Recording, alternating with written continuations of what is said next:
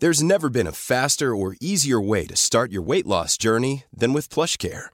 PlushCare accepts most insurance plans and gives you online access to board-certified physicians who can prescribe FDA-approved weight loss medications like Wigovi and Zepbound for those who qualify.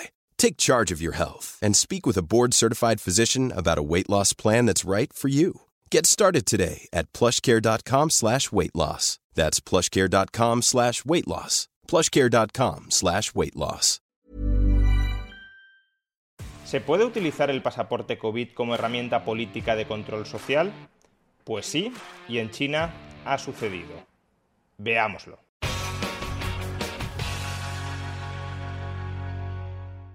Hoy no voy a hablar de un tema específicamente económico, aunque en principio podría parecerlo. Hoy voy a hablar sobre cómo algunos gobiernos autoritarios, como el chino, utilizan herramientas emergidas de la pandemia, como el pasaporte COVID, para limitar, para cercenar de manera muy radical y arbitraria las libertades de los ciudadanos. En esencia os quiero mostrar cómo herramientas como el pasaporte COVID en manos de gobiernos autoritarios se pueden terminar convirtiendo en herramientas de absoluto control social. De entrada seamos conscientes de que actualmente la vida de 1.400 millones de chinos está fuertemente condicionada por el color que les aparezca en una aplicación móvil en la aplicación móvil de su pasaporte COVID. La aplicación es como un semáforo, muestra tu peligrosidad social a la hora de contagiar el coronavirus a otras personas. Si en esa aplicación tu estatus, tu color es verde, eso significa que no acarreas un riesgo de contagiar el COVID a terceros y que por tanto puedes moverte irrestrictamente y que puedes en consecuencia entrar en cualquier local, en cualquier comercio, en cualquier restaurante. Si en cambio el color que aparece en esta aplicación es amarillo, eso significa que debes quedarte 7 días en casa, básicamente porque quizá tengas COVID y por tanto hay que curarse de espantos. Y por último, si en la aplicación aparece el color rojo, eso implica que has de hacer dos semanas de estricta cuarentena. Todos los comercios antes de entrar en ellos te tienen que requerir que les enseñes el color de la aplicación, es decir, cuál es tu estatus de salud, cuál es tu peligrosidad social a la hora de contagiar el coronavirus, si tienes el color verde te dejan entrar, si tienes amarillo o rojo, no solo no puedes entrar, sino que te conminan a que te quedes en casa una semana o dos semanas. ¿Cómo se determina el color que aparece en tu aplicación, cómo se determina tu estatus de salud o tu peligrosidad social a la hora de contagiar el coronavirus. Podríamos pensar que ese color depende de si te has hecho el test y de si el test da positivo o de si has pasado recientemente la enfermedad y todavía no queda claro si sigues siendo un potencial foco de contagio, etc. Por supuesto, todos esos datos influyen a la hora de determinar cuál es el color en la aplicación y por tanto cuál es tu estatus de salud pero no es lo fundamental. La aplicación utiliza el Big Data para estimar la probabilidad de que tú seas un foco de contagio, te hayas hecho tests o no te hayas hecho tests. Por ejemplo, si has estado cerca de una zona donde ha habido muchos contagiados, aunque no te hayas hecho un test y no sepamos si tienes coronavirus o no, la aplicación calculará que tienes una cierta probabilidad de estar contagiado y por tanto es probable que cambie tu estatus de salud desde verde a amarillo o quizá incluso a rojo. Si vas a una farmacia y compras un medicamento contra el dolor de cabeza o contra el resfriado, eso también se toma como un indicio de que puedes tener coronavirus y por tanto también la aplicación modifica automáticamente tu estatus de salud y se comunica a todos los demás ciudadanos que eres un potencial foco de contagio y que no se acerquen en consecuencia a ti. Y por supuesto, si las autoridades policiales ven que tu estatus de salud es amarillo o es rojo, te van a empujar a quedarte en casa. Pues bien, ahora cambiemos a un tema que aparentemente no guarda ningún tipo de relación con el anterior, pero que en unos minutos los vamos a conectar de un modo verdaderamente terrorífico. El pasado mes de abril, cuatro bancos eh, pequeños de la provincia china de Henan entraron en serias dificultades financieras. Sus prestamistas, sus financiadores online, les cerraron el grifo del crédito y por tanto esos bancos empezaron a tener problemas de liquidez. Los depositantes se dieron cuenta de que estas pequeñas entidades financieras tenían problemas de liquidez y lo que hicieron fue acudir rápidamente a estos bancos a retirar los fondos.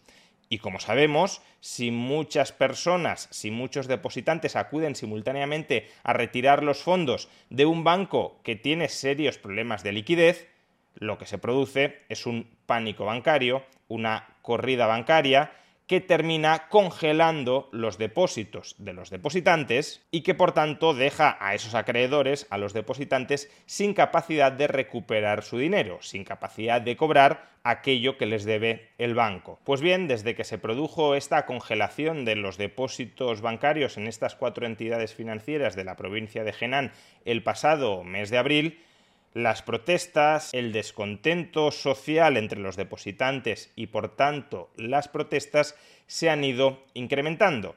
Y en la actualidad ya es común que haya protestas de miles de personas en las oficinas de estos bancos exigiéndoles que les devuelvan su dinero o al menos que se especifique un plan, un calendario de devolución de ese dinero. Son protestas además que no se dirigen únicamente contra los bancos, sino también contra el gobierno chino, dado que supuestamente el gobierno chino está garantizando la solvencia de estas entidades. Y claro, cuando una protesta social muta en protesta contra el gobierno chino, las autoridades tienen que intervenir, las autoridades policiales tienen que intervenir. Y en los últimos días, como podemos ver en las imágenes, se han producido enfrentamientos directos entre los depositantes y la policía.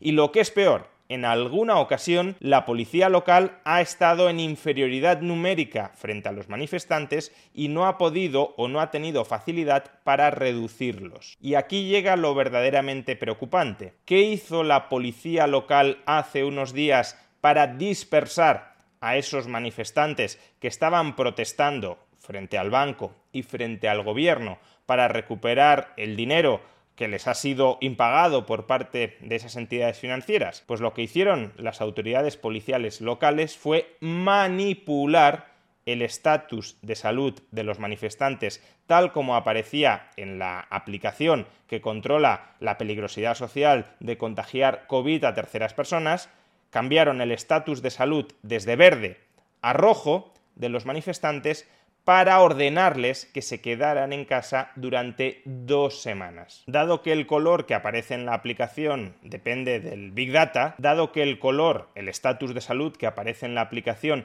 depende de numerosos inputs y de la combinación que hace la aplicación de esos numerosos inputs, es imposible que el usuario sepa los motivos que hay detrás de ese cambio de estatus de salud. Es imposible que sepa cuál es el motivo exacto, concreto, que ha llevado a que el estatus de salud haya cambiado de verde a amarillo o a rojo. Supuestamente el estatus de salud no puede cambiar por nada que no esté relacionado con el riesgo de haber contraído coronavirus y por tanto del riesgo que una persona contagiada supone de contagiar a terceros. Pero en el caso de estas protestas contra cuatro bancos en la provincia china de Henan, las autoridades policiales locales cambiaron arbitrariamente el estatus de salud de más de 1.300 personas para dispersarlas y encerrarlas en casa. De esta manera narra lo sucedido el Financial Times, no un periódico conspiranoico de tercera o de cuarta regional,